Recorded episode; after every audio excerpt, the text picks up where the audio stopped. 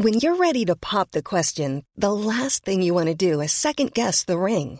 At Bluenile.com, you can design a one-of-a-kind ring with the ease and convenience of shopping online. Choose your diamond and setting. When you find the one, you'll get it delivered right to your door. Go to Bluenile.com and use promo code LISTEN to get $50 off your purchase of $500 or more. That's code LISTEN at Bluenile.com for $50 off your purchase. Bluenile.com code LISTEN. C'est un heure des pros pas comme les autres. Vous savez pourquoi? Je suis arrivé sur le plateau, j'ai découvert ces lunettes qui sont dans ma main. Je crois, je ne suis pas sûr, je crois que ce sont les lunettes de Pascal Pro. Je rappelle qu'il n'est pas là depuis une semaine. Euh, Fabien Antoniente, vous qui le connaissez bien, est-ce que ce sont les, les, lunettes de Pascal Pro? La spécificité, c'est que c'est deux écrans 16 neuvième en fait. C'est pas des lunettes. C'est sa signature. Vous qui êtes réalisateur, c'est les lunettes qu'il faut quoi. Tout à fait, c'est sa signature et c'est un acte manqué. voilà, en gros, il est un peu avec nous même s'il n'est pas sur le plateau. C'est ce qu'il aimerait. Alors, j'ose même pas les mettre parce que j'ai. Oula Oula, oula Il voit pas beaucoup, notre ami.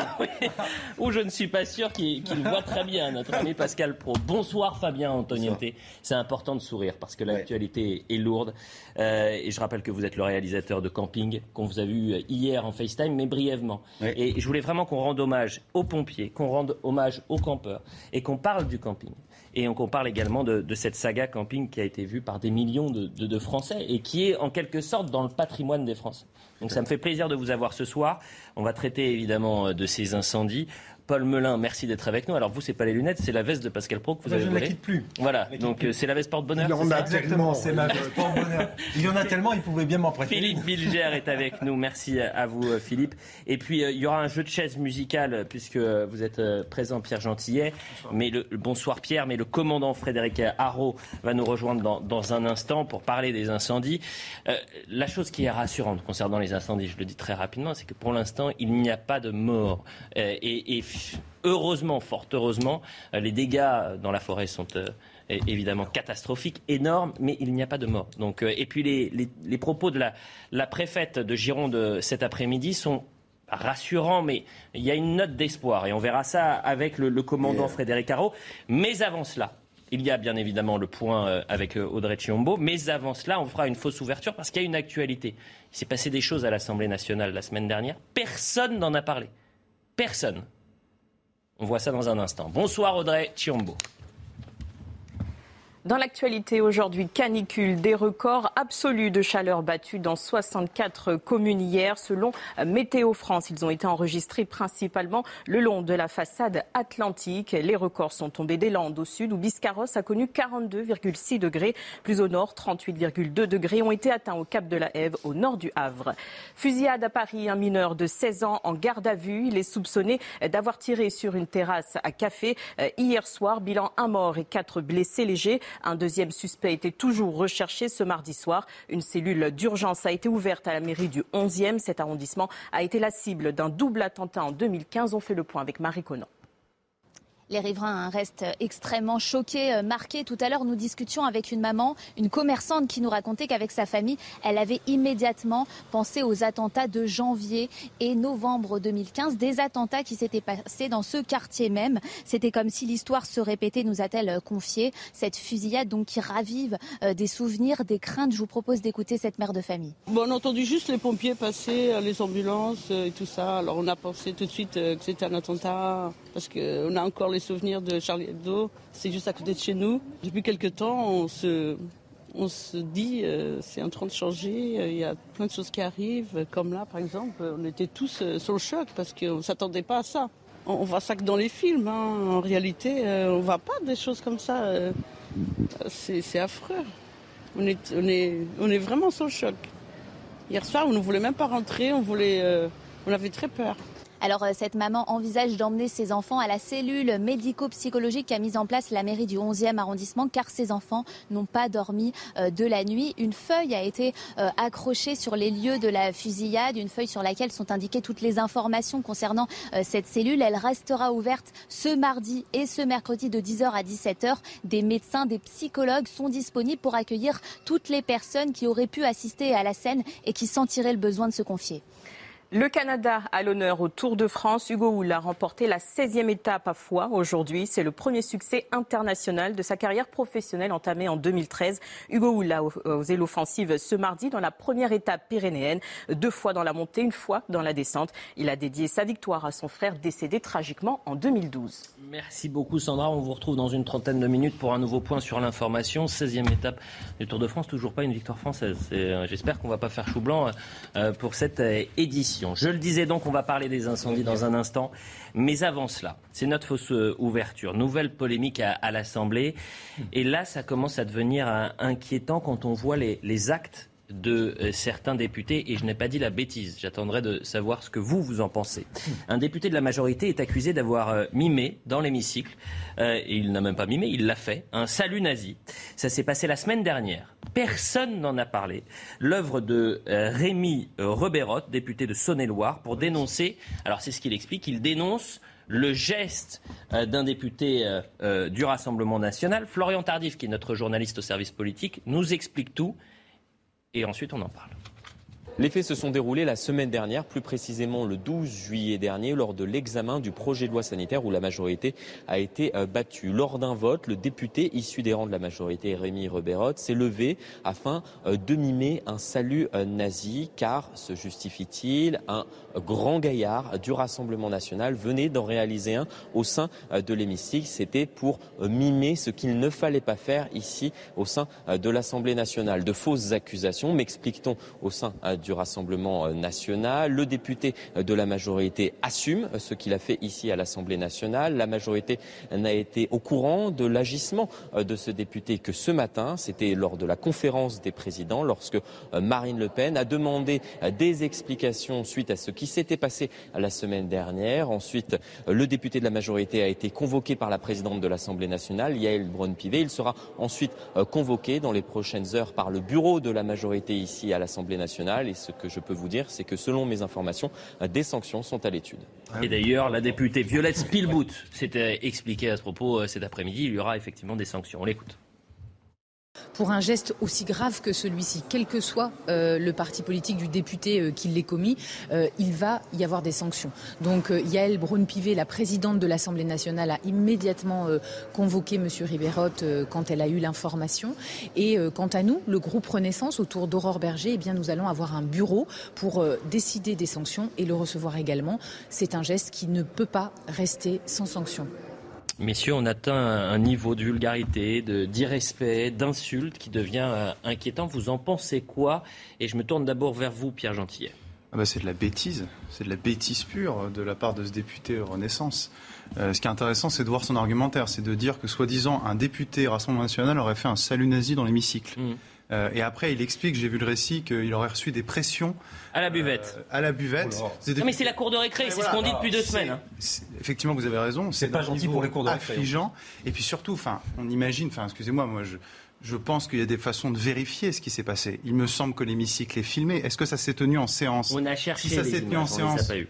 Bah voilà, c'est dommage. Mais enfin, honnêtement, hein, je, je, sais, il n'y a pas de preuve, mais c'est évident, c'est évident que Et je retire ce que j'ai dit parce que la cour de récré, ça serait léger. Là, on est sur quelque chose de bien plus grave. Pardonnez-moi d'avoir dit cour de récré.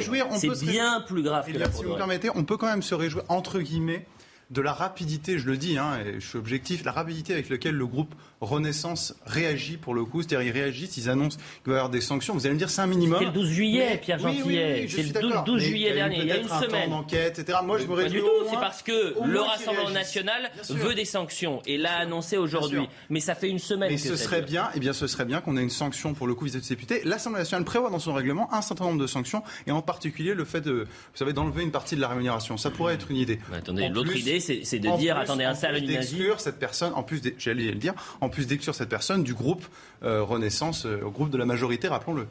Philippe Bilger. Décidément, je crois que l'Assemblée nationale a du mal à trouver une relation exacte avec le Rassemblement national.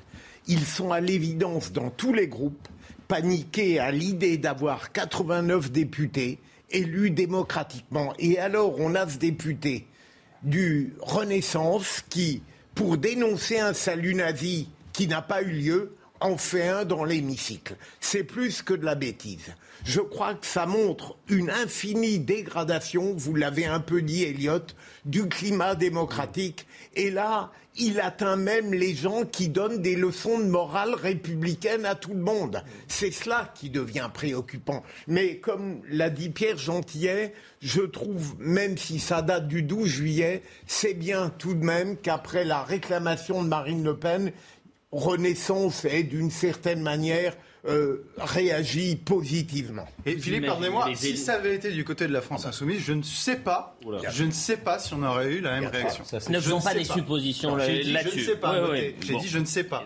Mais restons sur les faits. Et moi, je pense aux électeurs. Ah, je me dis ceux qui sont allés voter pour ce député-là. Mais ils se disent quoi ce soir? Les électeurs, ils sont tout bonnement dépassés, je crois, par le spectacle affligeant que donne cette nouvelle mandature à l'Assemblée nationale. Enfin écoutez, jour après jour, semaine après semaine, on commente des choses qui sont quasiment incommentables. Enfin si on m'avait dit il y a quelques mois que j'allais commenter un député La République en marche ou Renaissance en train de faire des saluts nazis à l'Assemblée nationale, je vous aurais dit Elliot, c'est une mauvaise plaisanterie, c'est comme mm. les lunettes de Pascal, c'est une blague. C'est pas vrai. Non mais j'ai presque plus de crédibilité à penser que c'est les lunettes de Pascal, si vous voulez. Non mais cette histoire est quand même complètement saugrenue. On a ça, on a le faux cercueil qui avait été mis en place par les de la France Insoumise. On a Madame Rousseau qui arrive en, t-shirt euh, comme ça. Ils arrivent tous un peu, un peu débraillés à l'Assemblée nationale. Louis Boyard qui refuse de serrer la main de Philippe Ballard. Louis Boyard ne veut pas serrer la main à un certain nombre de députés RN. Enfin, très franchement, le cours de, cours de récréation, le mot est faible. Le mot est faible. On nous parle toute l'année de désacralisation du rôle des élus, de la figure des élus, de la défiance du peuple envers les élus. Enfin, excuse-moi, ils tendent, ils tendent les verges pour se faire battre tout de même. Là, on est dans une situation ubuesque dans laquelle on comprend pourquoi est-ce que la stature de l'élu, le, le, respect de l'élu est en train de s'éroder dans notre pays avec des gens qui se donnent en spectacle de la sorte. Enfin, c'est quand même dramatique. Et ne me parlez pas de l'abstention. Et, hein. absolument. En même temps, euh, c'est très dommage parce que j'ai pu écouter hier, durant quelques heures, les débats sur le projet de loi en question, euh, pouvoir d'achat. Et j'avoue que les débats n'ont pas été médiocres. Euh, On voulait quand même poser un amendement. Il y a un amendement qui a été déposé, prime, prime en fumage, hein, au lieu de dire prime Macron. Oui, On est aussi à ce niveau-là. Hein. Bien sûr, Elliot, mais par rapport à ce qu'on vient de dénoncer. Euh, ah, bah c'est rien, hein, évidemment. sur un plateau de la balance, il n'y avait pas que des stupidités démocratiques. Quoi. Bon, écoutez, voilà ce qu'on. C'était notre ouverture. Je voulais présenter un peu le climat, la couleur qu'il y a actuellement à l'Assemblée nationale. On y reviendra euh, dans, euh, dans l'émission. Euh, pourquoi? Parce qu'il y a eu un, échange très intéressant entre Julien Audoul et Éric Dupont-Moretti. vous rappelez-vous, le garde des Sceaux, il y a quelques mois, avait dit la France n'est pas un coupe-gorge. Et Julien Audoul, député du Rassemblement national, lui a énuméré les différents faits divers qu'on peut désormais, puisqu'il se répète, peut-être parler de faits de société, et il lui a énuméré en disant la France est un coupe-gorge. Donc on verra cette séquence, et je le dis à Valérie un peu plus tard, mais venons-en euh, aux incendies. Et il va y avoir ce jeu de chaise musicale. Pierre Gentillet, vous allez laisser votre place quelques instants au commandant Frédéric Haro, qui est représentant de la sécurité civile. Euh, je vais dire au commandant de venir. Je recontextualise. Septième jour en enfer pour les pompiers de Gironde. Les informations principales du jour, c'est quoi? C'est que le président de la République, demain, va euh, se rendre euh, à la teste de bûche. parmi les chiffres qui sont importants, venez, mon commandant. Merci d'être avec nous ce soir. 19 500 hectares brûlés, soit deux deux fois la superficie de Paris. Et voilà où on en est aujourd'hui. 2000 sapeurs-pompiers euh, sur le euh, front pour combattre les deux méga-feux à la tête de Bûcher et Landiras. Et euh, la progression, et c'est ça l'information plutôt rassurante, c'est que la progression des feux était bien moindre aujourd'hui que les jours précédents. Ce que vous voyez, c'est une animation pour qu'on arrive à comprendre un peu l'importance de ces feux. on a pris la euh, superficie de, Paris. Et voilà ce qui se passe vendredi, lundi, et on en est aujourd'hui quasiment au double de la superficie euh, parisienne. Je le disais, euh, commandant Frédéric Haro, on est, en entendant la sous-préfète et la préfète et le sous-préfet, sur une note un peu plus positive. C'est-à-dire qu'il y a des éléments qui nous font dire qu'on arrive à combattre ce feu et à pas encore le maîtriser, mais la progression est beaucoup plus lente. C'est bien ça? C'est bien ça. Ce qu'il faut comprendre de ce qui a été dit par la, sous-préfète et le contrôleur général Vermeulen, c'est que ces dernières heures, les conditions de température qui ont baissé et, de vent ont permis effectivement une évolution moindre du feu par rapport à ces derniers jours. Maintenant, on a bien compris que la chaleur est là, la végétation est sèche, les degrés d'hygrométrie restent bas. Donc les conditions pour que ça reparte sont là également. Tout dépend du vent. Le vent, on voit bien que ces derniers jours, il est quand même relativement imprévisible, il est très tournant.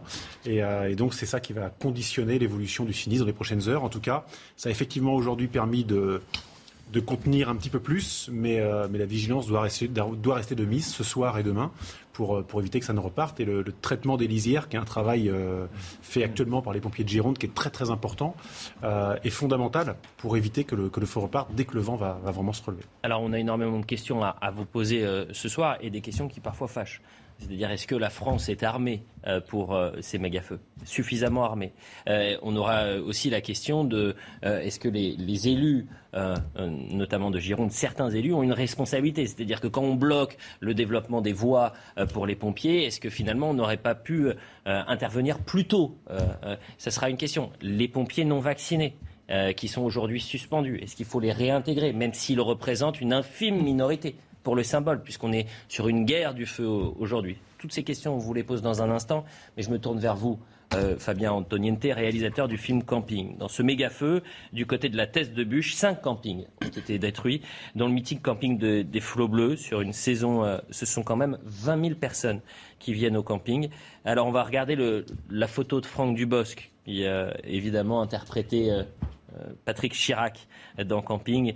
Et voilà ce qu'il dit aujourd'hui. Patrick pleure à tous mes amis girondins, campeurs et pompiers, euh, avec euh, cette photo euh, de, Patrick Chirac. Fabien, pour vous, c'est quoi le Camping des Bleus Bah, si vous voulez, c'est euh, d'abord c'est euh, toute une période de notre vie d'artiste. hein. Euh, je parle aussi de, je parle de Franck, je parle de Mathilde Seigné, je parle de Claude Brasseur, je parle de tous les gens qui nous ont accompagnés, Antoine Duléry, et, euh, euh, donc euh, on, l'a étalé sur une période de 15 bonnes années. Et donc, donc c'est c'est vraiment c'est vraiment très bouleversant ce qui se passe. Alors nous étions la veille avec Franck à Biscarros. C'est-à-dire, on a voulu aller au camping des Flots Bleus, puis la- les, routes, les routes étaient coupées. Et on voyait cette fumée opaque, très noire. Et, euh, et les vents étaient favorables parce qu'on avait, on a appelé quelqu'un, notre ami Stéphane Carella, qui tient le camping de- du Pilat, et qui euh, nous a dit, bah non. Et puis finalement, les vents ont tourné. Et le lendemain, c'était une catastrophe. Il y avait une odeur de fumée comme si on était dans une cheminée énorme. Et, euh, et donc, euh, avec Franck, on s'est regardé. euh, et euh, voilà, on, on se- bon, là, on s'est appelé tout à l'heure avant l'émission. Euh, parce que bon, euh, le camping des Flots Bleus euh, a tenu, parce que l'entrée est, est toujours intacte. Et le portrait de Patrick Chirac, une espèce de, de portrait avec un trou intérieur, vous pouvez vous faire prendre en photo, il est intact. Donc, est-ce un signe? Vous avez créé une famille, un rendu encore plus populaire, ça l'était déjà, mais par ces films, par le film Camping. Et là, là, et c'est- la là, avec le- ce- quand je vois le, les témoignages que Franck reçoit, que, que l'on reçoit chacun, c'est bon. Je vais vous dire ça avec un peu d'humour. Il y a, Notre-Dame et il y a le camping des Flots Bleus. Euh, sauf que c'est pas Quasimodo, c'est Franck Dubos, c'est Patrick Chirac. Mais depuis euh, hier, je le dis, je pense que le camping et le camping des flots bleus fait partie Du euh, patrimoine. du patrimoine français. On le Et je le reçoit- dis très sérieusement Oui, hein, quand vous dites. on reçoit des témoignages que l'on n'aurait jamais reçus. euh, euh, D'ailleurs, les gens nous, nous posent des questions. euh, alors, comment vous sentez-vous? Et donc, Franck il me, me dit qu'il en a eu toute la journée. Et donc, voilà, est-ce un signe que, que l'enseigne est tenue, que ce, ce portrait de Patrick avec le trou au milieu Mmh. est tenu? Voilà, on fera quelque chose. C'est intéressant. Vous ferez quoi? Quelque chose. Vous nous le direz quand même. De Tennessee. bon, c'était important d'avoir ce sourire. Je veux qu'on on- on voit aussi le, le message du petit-fils du créateur du camping des flots bleus. Le camping des flots bleus, c'est peut-être pour vous un film, mais pour moi, c'est le camping de la dune et de mon enfance. Celui créé par mon grand-père il y a 50 ans, précurseur et à mille lieues d'imaginer un jour qu'il serait emporté par les flammes de nos excès. C'est une partie de ma famille qui brûle aujourd'hui. Et là, je me tourne vers vous, euh, commandant Frédéric Haro. Euh, la bonne nouvelle dans ce drame, c'est qu'il n'y a pas de perte humaine, euh, ni du côté des pompiers, ni du côté des civils, et on est à 32 000 évacuations. C'est quelque chose de phénoménal.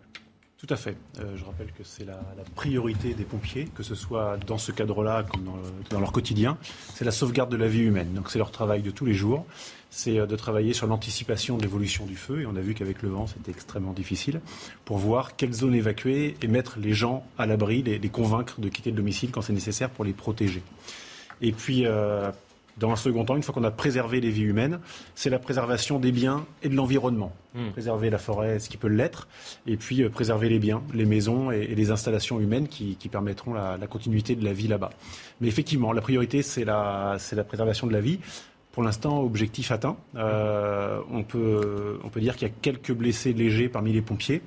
Euh, de par les fumées, de par la, difficulté d'accès dans le massif. Hein, on peut se blesser facilement, mais en tout cas, euh, pas de, pas de personnes civiles. Les gens ont été euh, préservés jusque-là et, croisons les doigts pour que les, efforts payent encore les, pour les heures et les jours à venir. Je vais remercier Fabien Antoniente. On a bousculé un peu. Dire là qu'il y, y, avait tout, il y a notre camping, mais il y a, tous les autres autour et il y a tous les gens du Pilat. on, a, on a tissé des, des liens avec le temps. Et tous ces gens-là, bon, qui, doivent euh, plier chemin, je pense aux gitans, je pense, je pense à Alain Roche, je pense qu'il y a plein de gens qui, habitent dans cette zone euh, qu'ils ont dû évacuer. Et je pense aussi à tous ces vacanciers qui avaient pris toutes ces vacances-là. Qui... Et cette région, qui est, cette forêt d'Aquitaine, qui est, qui un patrimoine aussi. Bien sûr. Comment va-t-elle euh, comment va-t-elle se régénérer? Combien de temps Ça, c'est plein de questions qui. Il y a des questions qui restent euh, en suspens. Merci beaucoup, Fabien Antoniente. On a bousculé un peu euh, la, méthode, mais c'était aussi pour vous rendre hommage euh, et pour rendre hommage à, Patrick Chirac. Je crois que la phrase, c'est de dire on n'attend pas Patrick. on n'attend pas Patrick. On l'attend, Patrick. il y a une phrase qui était bien aujourd'hui, c'est on n'éteint pas Patrick. On n'éteint pas Patrick. embrasser Franck Dubos, il, il est le bienvenu, hein s'il veut réagir, euh, dites-lui. Hein.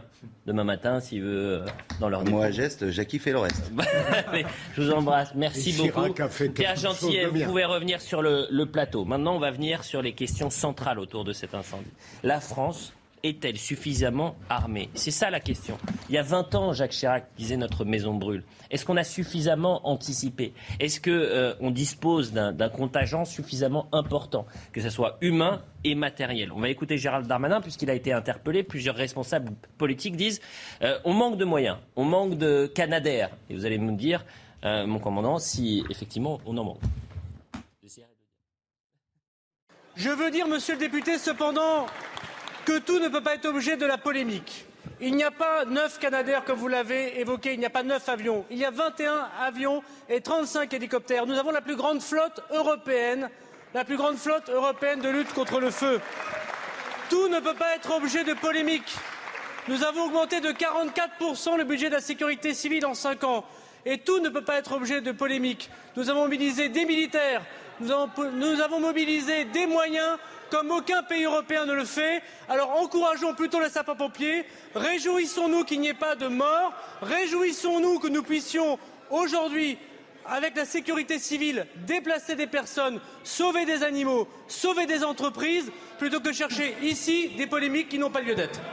La sécurité civile, c'est vous. La sécurité civile, c'est nous. Et 250 000 euh, pompiers qui sont mobilisés. Exactement. Dans toute la France, bien évidemment. Pas dans l'ensemble de la France. Dans l'ensemble de la France. Est-ce qu'aujourd'hui, euh, il y a plus de pompiers mobilisés, c'est-à-dire ce 250 000, qu'il y a 20 ans, par exemple Alors oui, le nombre de, pompiers a, évolué avec le temps. L'organisation aussi a, grandement évolué. L'organisation a été départementalisée. Au début des années 2000, une, organisation qui était précédemment communale euh, a été départementalisée de manière à rationaliser la formation, à rationaliser les moyens, les financements. Euh, et, aujourd'hui, l'organisation telle que vous la voyez sur le terrain, elle est euh, gérée au niveau départemental par le préfet avec ses services de Gironde qui sont appuyés par des moyens extra-départementaux, donc les autres départements qui viennent renforcer la Gironde, mmh. et par des moyens nationaux notamment la sécurité civile en elle-même, avec ses forces militaires, avec ses moyens terrestres et aériens. Fabien Roussel a adressé une lettre au ministre de l'Intérieur aujourd'hui. Il demande de repenser les moyens d'intervention, parce que ça, c'est les moyens humains, et on va parler des moyens d'intervention dans un instant. On l'écoute et on en parle juste après. J'ai eu Alain Rousset, le président de la région Aquitaine, au téléphone, qui m'a fait état de, de ce manque d'avions, de moyens aériens, et qui fait qu'au début, il a, pendant quelques heures, ces Canadaires ont manqué. Aujourd'hui, les Canadaires que nous avons sur le sol national sont vieux. Ils ont 25 ans en moyenne. Ils ont besoin de maintenance. Ils sont parfois euh, au sol parce qu'ils ont besoin d'être réparés. Il faut renouveler une partie de la flotte et notamment former plus de commandants pour qu'il y ait la rotation nécessaire pour qu'ils puissent voler sans arrêt. Pour le coup, les moyens aériens, est-ce que, euh, même si on dispose de la flotte la plus importante en Europe, est-ce que finalement euh, on dispose d'une flotte en partie euh, vieille, un peu trop vieille, qu'il faut moderniser dans les prochains mois, prochaines années alors, je vais vous donner des éléments de référence pour savoir un petit peu ce que ça peut représenter. On parle d'appareils Canadair, donc les 12 Canadair qui ont à peu près entre 20, 20 et 30 ans. Nous avions précédemment un autre type d'appareil, jusqu'à il y a 4-5 ans, qui étaient les trackers. Euh, même un petit peu plus récemment que ça, jusqu'à il y a 3 ans, on a dû euh, sortir les derniers trackers. C'est des appareils qui dataient des années 50. Euh, des appareils un petit euh, rouge et blanc, euh, un petit peu plus hmm. petits, et, qui ont œuvré donc jusqu'à ces années-là. cette flotte de trackers a été complètement sortie et aujourd'hui est remplacée par ce Dash que l'on voit depuis quelques jours. Il y en a deux mobilisés en Gironde. Il y en a deux mobilisés en Gironde. On en a six aujourd'hui. Il y en a un septième qui va arriver d'ici la fin de l'été et un huitième qui va arriver courant d'année prochaine. Le Dash, c'est un gros porteur. On a remplacé le tracker euh, qui devait avoir 2 ou 3 000 litres d'eau à bord, par un appareil qui en emporte 10, 10 10 tonnes, 10 tonnes d'eau. On est sur un appareil qui peut aussi faire du transport pour transporter 60 passagers. Euh, il y a des avions de ligne euh, qui font des, petits courriers qui sont des Dash. Donc ces appareils-là, on en a acheté, c'est ce que soulignait le ministre tout à l'heure, durant le dernier quinquennat, on en avait deux, on les a complétés aujourd'hui pour arriver à 6 et donc d'ici l'année prochaine arriver à 8. c'est un investissement de 420 millions d'euros. Mmh. Euh, on a remplacé les appareils des années 50 par 420 euh, millions d'euros d'investissement pour acheter des appareils gros porteurs, tout neufs. Bah, euh, non, je ne peux pas dire que la flotte vieillit. les chiffres parlent d'eux-mêmes et les investissements continuent puisque l'acquisition des prochains Dash qui arrivent, plus de la trentaine d'hélicoptères qu'on va renouveler, c'est 430 millions d'euros du budget de la sécurité civile dédié pour les cinq prochaines années. Bon, et j'ai presque envie de dire circuler, il n'y a rien à voir. Mais pour autant, les responsables politiques, non mais j'entends euh, ce discours-là, j'ai l'impression quand même qu'on avait des pompiers ces derniers jours qui nous disaient, euh, heureusement qu'il n'y a que la Gironde pour l'instant qui subit ces méga-feux. Si demain, euh, il y a le même dans le sud-est, là, ça va devenir compliqué. Parce qu'on ne pourra peut-être pas être aussi attentif et euh, à, ce qui se passe en Gironde et à ce qui se passe euh, dans, le sud-est ou, euh, ou, encore en, Corse. Est-ce qu'on se trompe C'est un travail du quotidien. Effectivement. C'est une phrase de politique. Tout à fait, c'est pour l'introduire, mais tous les jours, pour pas dire toutes les heures, nos, états-majors de zone étudient, notamment en zone sud, étudient la situation des feux, la situation hygrométrique, la situation des massifs, en partenariat avec Météo France, un travail qui est fait heure par heure sur le sujet pour cibler les zones à risque et optimiser l'utilisation de ces moyens aériens. On pourrait avoir une flotte de 1000 Canadaires. Euh, il faut optimiser la flotte pour qu'elle puisse tourner en permanence, de manière optimale, et dans les zones les plus à risque. Hmm. La stratégie française, c'est l'attaque du feu naissant.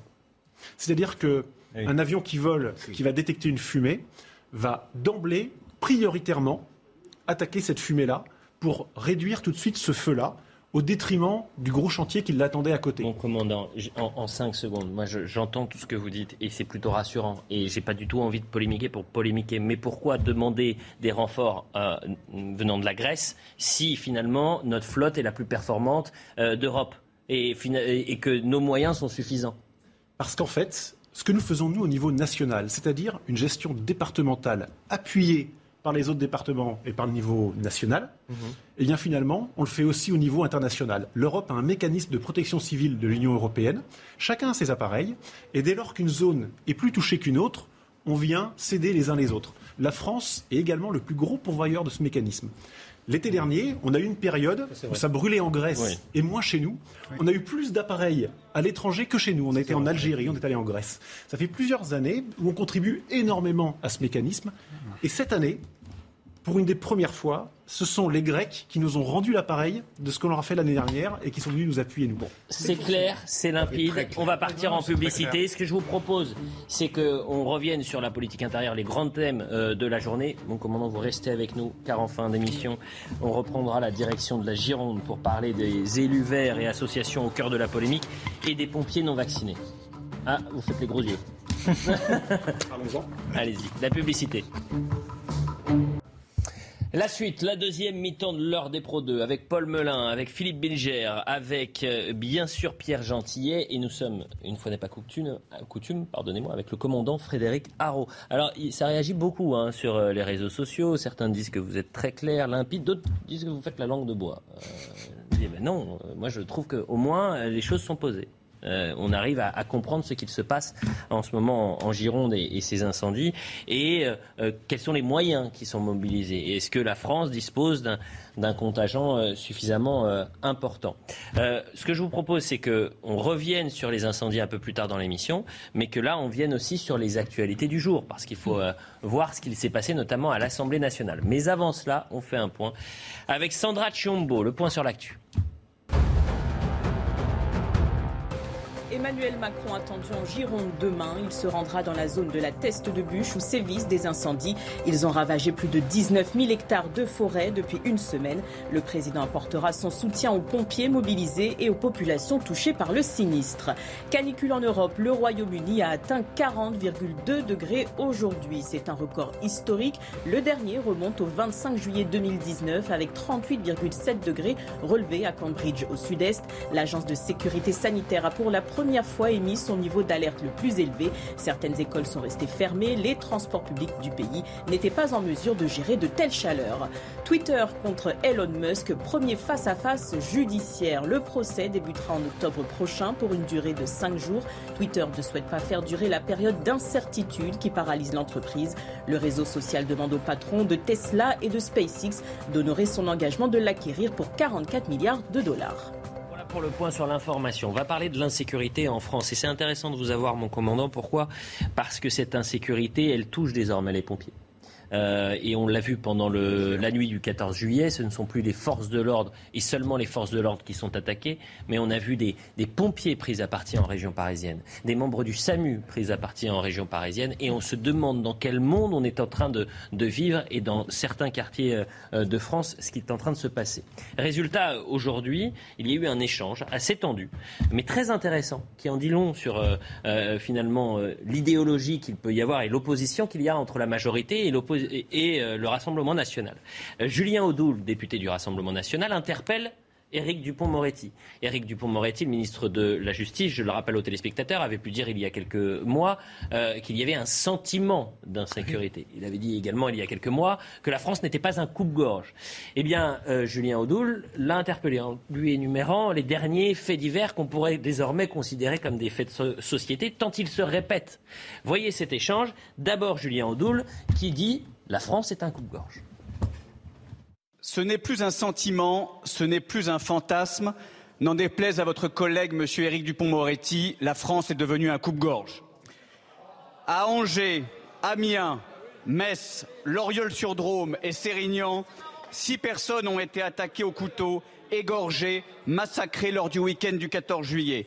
Dans ma circonscription, lors d'un affrontement entre bandes rivales de Sens et de Parents, deux individus ont été poignardés. L'un a été envoyé à l'hôpital Cochin pour un poumon perforé. Monsieur le ministre, il faut regarder les chiffres terrifiants de votre bilan. Une agression gratuite toutes les 44 secondes, 120 attaques au couteau par jour, plus 12% d'agressions physiques en 2021. C'est votre bilan. Réponse d'Éric Dupont-Moretti, on n'a aucune leçon à recevoir du Front National. Il ne dit même pas du Rassemblement National, il préfère parler des les éléments dans le monde d'avant, lui. Voilà, c'est le monde d'avant. Vous présentez aux Français des solutions clés en main. Vous avez non pas la baguette magique, mais la matraque magique. Et nous savons que si par malheur demain vous étiez au pouvoir, on vivrait au pays des bisounours. Plus un crime, plus une infraction. Vous sauriez tout faire. Mais je vais vous dire, monsieur Odoul, nous n'avons ni Gérald Darmanin ni moi de leçons à recevoir de vous. Parce que quand nous avons augmenté le nombre de forces de l'ordre de 10 000.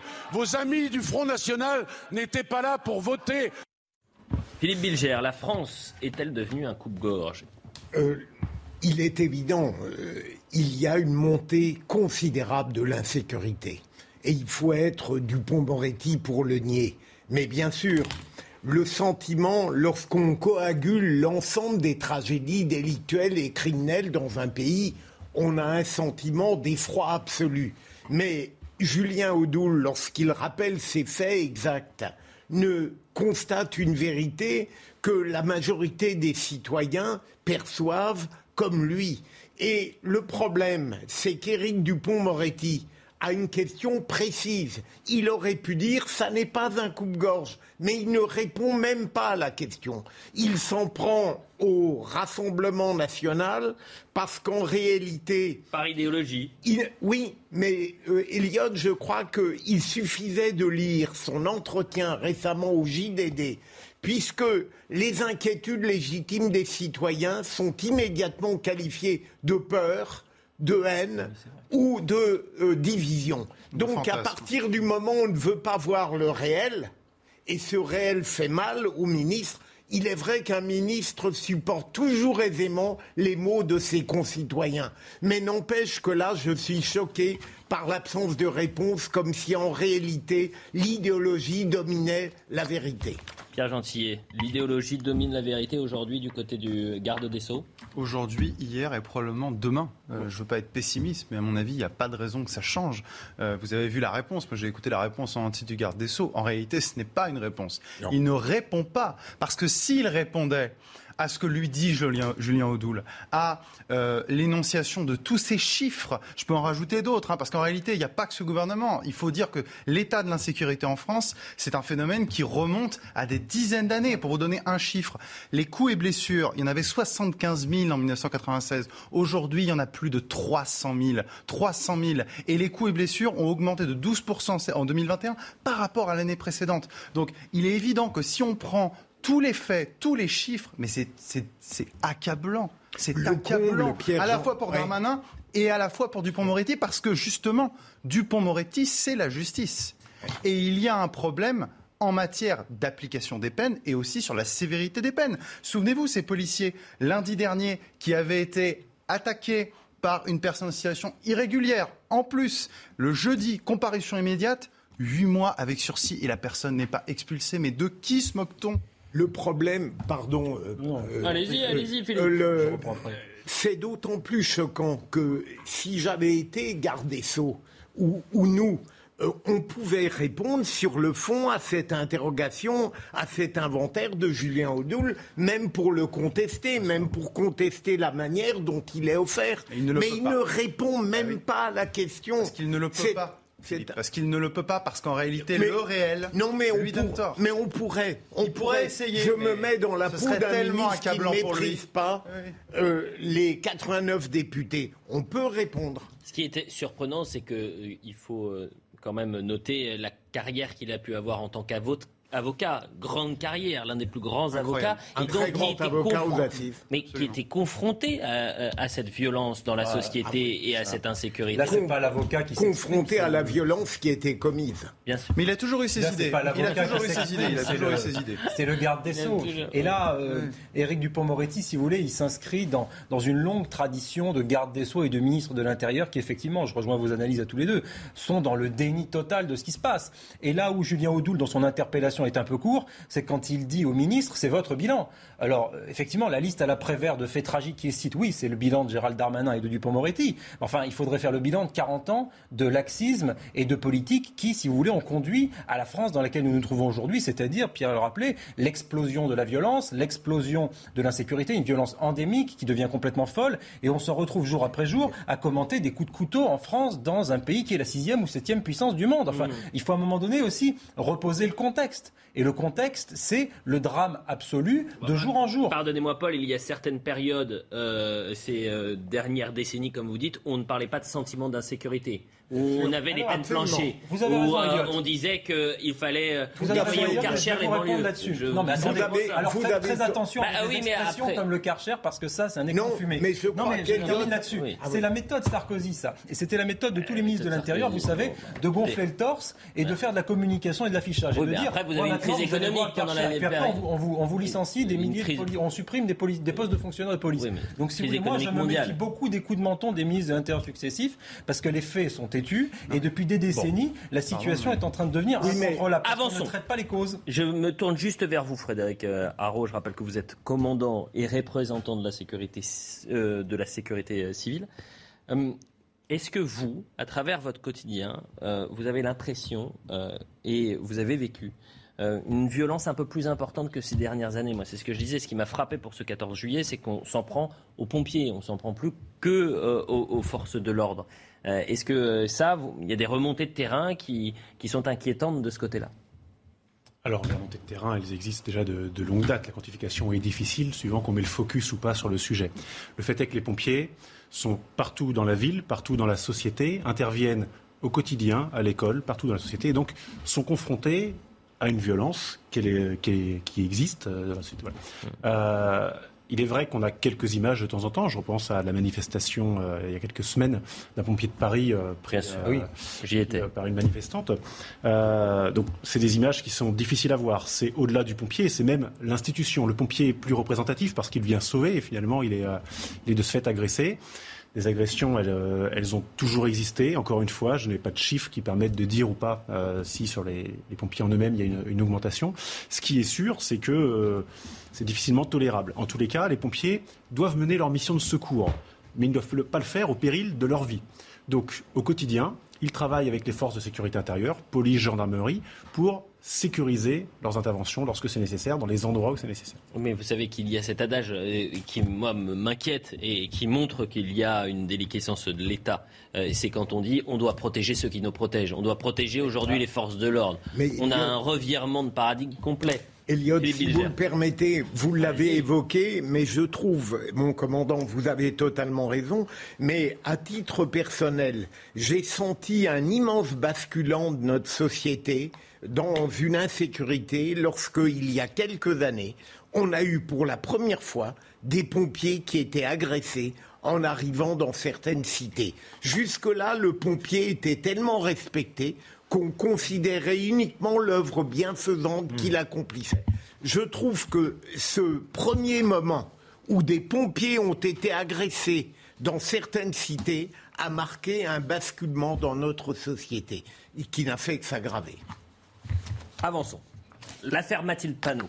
Euh, malaise au sein de la NUPES après le tweet euh, ce week-end, et on en parlait déjà hier de Mathilde Panot. Euh, je rappelle juste son tweet. Il y a 80 ans, les collaborationnistes du régime de Vichy ont organisé la rafle du Veldiv. Ne pas oublier ces crimes, aujourd'hui plus que jamais, avec un président de la République qui rend honneur à Pétain et 89 députés RN. Ce qui est très intéressant, quand je dis malaise au sein de la NUPES, c'est la déclaration ce matin de Fabien Roussel. Et Fabien Roussel est choqué par euh, les propos de Mathilde Panot. Vous allez l'entendre et vous allez voir que finalement, on, comprend que ce mariage de la NUPES n'est pas un, mariage d'idées. C'est un, mariage d'opportunité. Non, mais c'est encore, encore un exemple qui nous permet de, le certifier. La vérité sort assez souvent de la bouche de Fabien Roussel. Ah, Fabien Roussel, le plus, le, plus modéré à l'extrême gauche. Voilà, regardez. Ouais, ouais. Ce tweet m'a choqué, c'est un tweet malheureux, inapproprié. Euh, c'est la célébration du 80e anniversaire de la RAF du Veldiv. Cet anniversaire, c'est le moment d'avoir l'hommage euh, le plus solennel et de prendre de la hauteur euh, sur, sur, ce drame pour que tout le monde s'en souvienne, que plus jamais ça ne se répète, car les idées d'extrême droite sont toujours présentes dans notre pays. Et donc c'est très important. donc effectivement, je, souhaite, moi, sortir des débats politiciens à l'occasion de, de commémorations euh, de ce type. Décryptage, Pierre Gentil. Non, mais notez tout de même qu'il fait un peu du Mathilde Panot aussi. Hein. il dit les idées d'extrême droite sont toujours aujourd'hui euh, présentes dans notre pays. Et donc il fait un peu pas de manière aussi. J'ai pas dit qu'il avait fait un virage à 180 degrés. Ah, hein. bien sûr, mais bon, on nous a dit au départ, il est mieux Fabien Roussel. Ça reste, oui, mais ça reste le même fond. Je veux dire, mais il faut, vraiment, faut vraiment, tout bien, ça. bien sûr. Non, mais justement, c'est ça qui est intéressant, c'est qu'ils sont soit une partie de ces gens-là sont piégés dans une boucle temporelle, dans un monde qui n'existe plus et qui se situe entre 1933 et 1945, soit en réalité, et c'est beaucoup ça pour une partie d'entre eux. C'est une manière de diaboliser encore une partie des idées de l'autre côté de l'échiquier politique, à la droite plutôt, euh, et de leur empêcher d'intégrer ce qu'ils appellent, eux, d'un mot pompeux et qui ne veut pas dire grand-chose, l'arc républicain et la conformité aux valeurs républicaines. C'est uniquement ça, la portée et l'objectif de ce discours. Et de permettre qu'on ne parle pas d'eux. Bien Parce que lorsque l'antisémitisme est en permanence enquisté, paraît-il, qui a tué des juifs ces derniers temps? et qui, a, qui, a, tué des juifs ces derniers temps? Est-ce que ce sont des militants d'extrême droite qui ont tué des juifs euh, ces dernières années? Je veux dire, à un moment, il faut vraiment avoir, pardon, euh, de la merde dans Non, les yeux pour, que- euh, pour ne pas le voir. Il n'y a guère que les leaders de la NUP ou de la NUPES, je ne sais plus comment est-ce qu'il faut l'appeler, qui croient, ou en tout cas pour les plus sincères d'entre eux, NUPS, je crois qui, croient pour les plus sincères d'entre eux que la grande menace pour la France contemporaine au XXIe siècle, ce serait le- l'ombre de l'extrême droite qui planerait sur la France. Et euh, ils ont une exception souvent très large de l'extrême droite, puisque tour à tour, ils mettent parfois Emmanuel Macron ou Gérald Darmanin.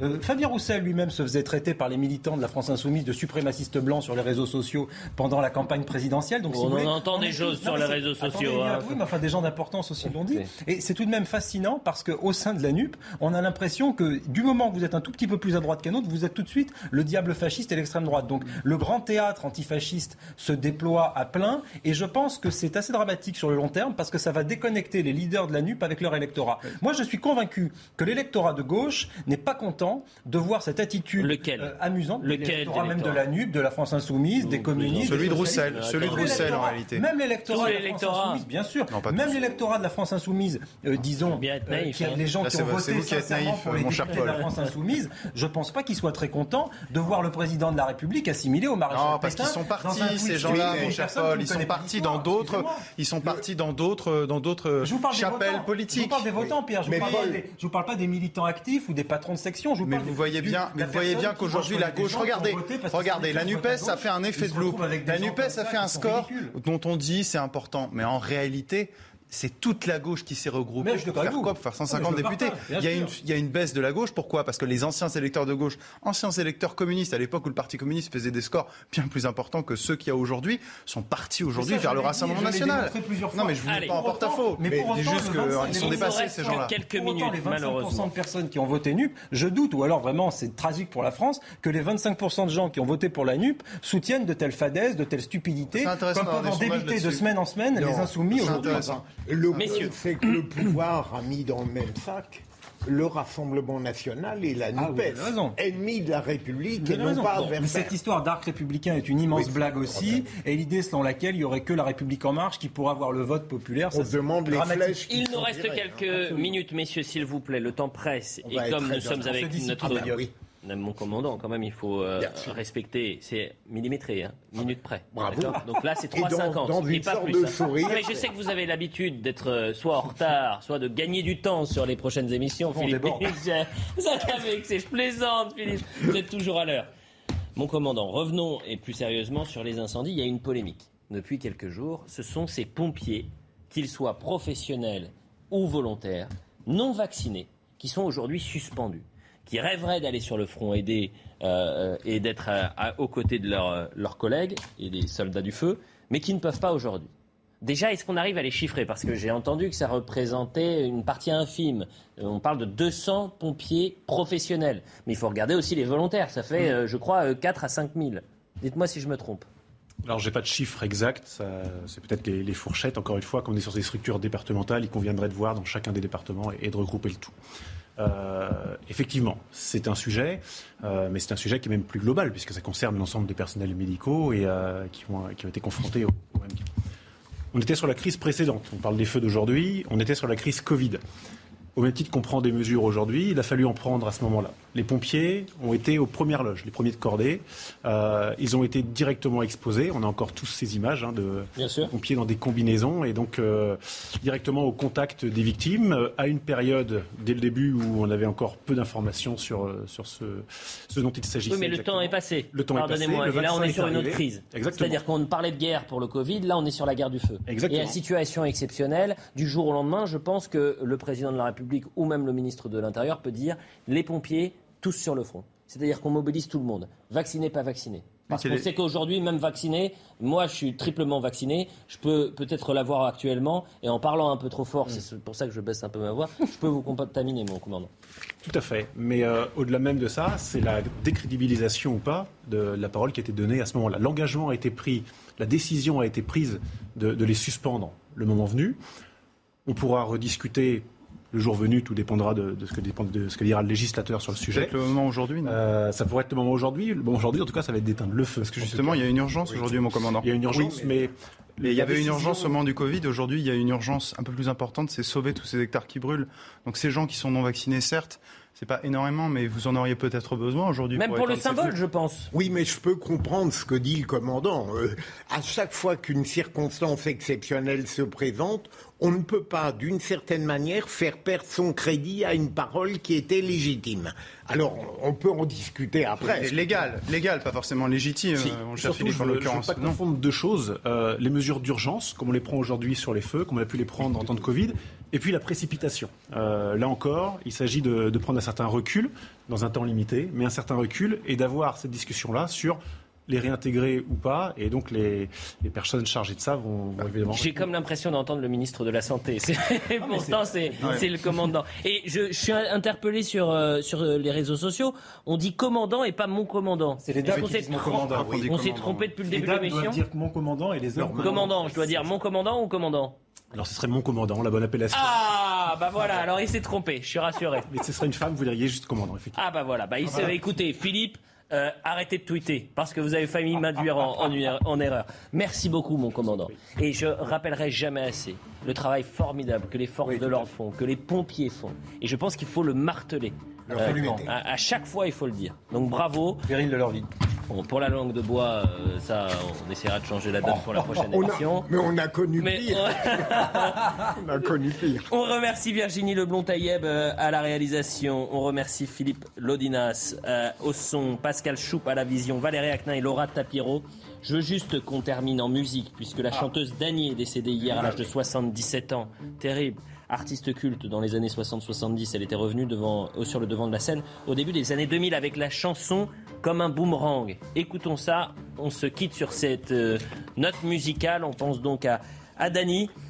Vous reviendrez, mon commandant? Si vous m'invitez, avec plaisir. ah, Parfait, j'ai entendu avec plaisir. Allez, on, est- on termine sur ces images. Je sens mon cœur blessé. L'amour comme un boomerang me revient des jours passés. C'est une histoire de dingue, une histoire bête. Hey, it's Danny Pellegrino from Everything Iconic. Ready to upgrade your style game without blowing your budget? Check out Quince. They've got all the good stuff shirts and polos, activewear, and fine leather goods, all at 50 to 80% less than other high end brands. And the best part? They're all about safe, ethical, and responsible manufacturing. Get that luxury vibe without the luxury price tag. Hit up quince.com slash upgrade for free shipping and 365 day returns on your next order. That's quince.com slash upgrade.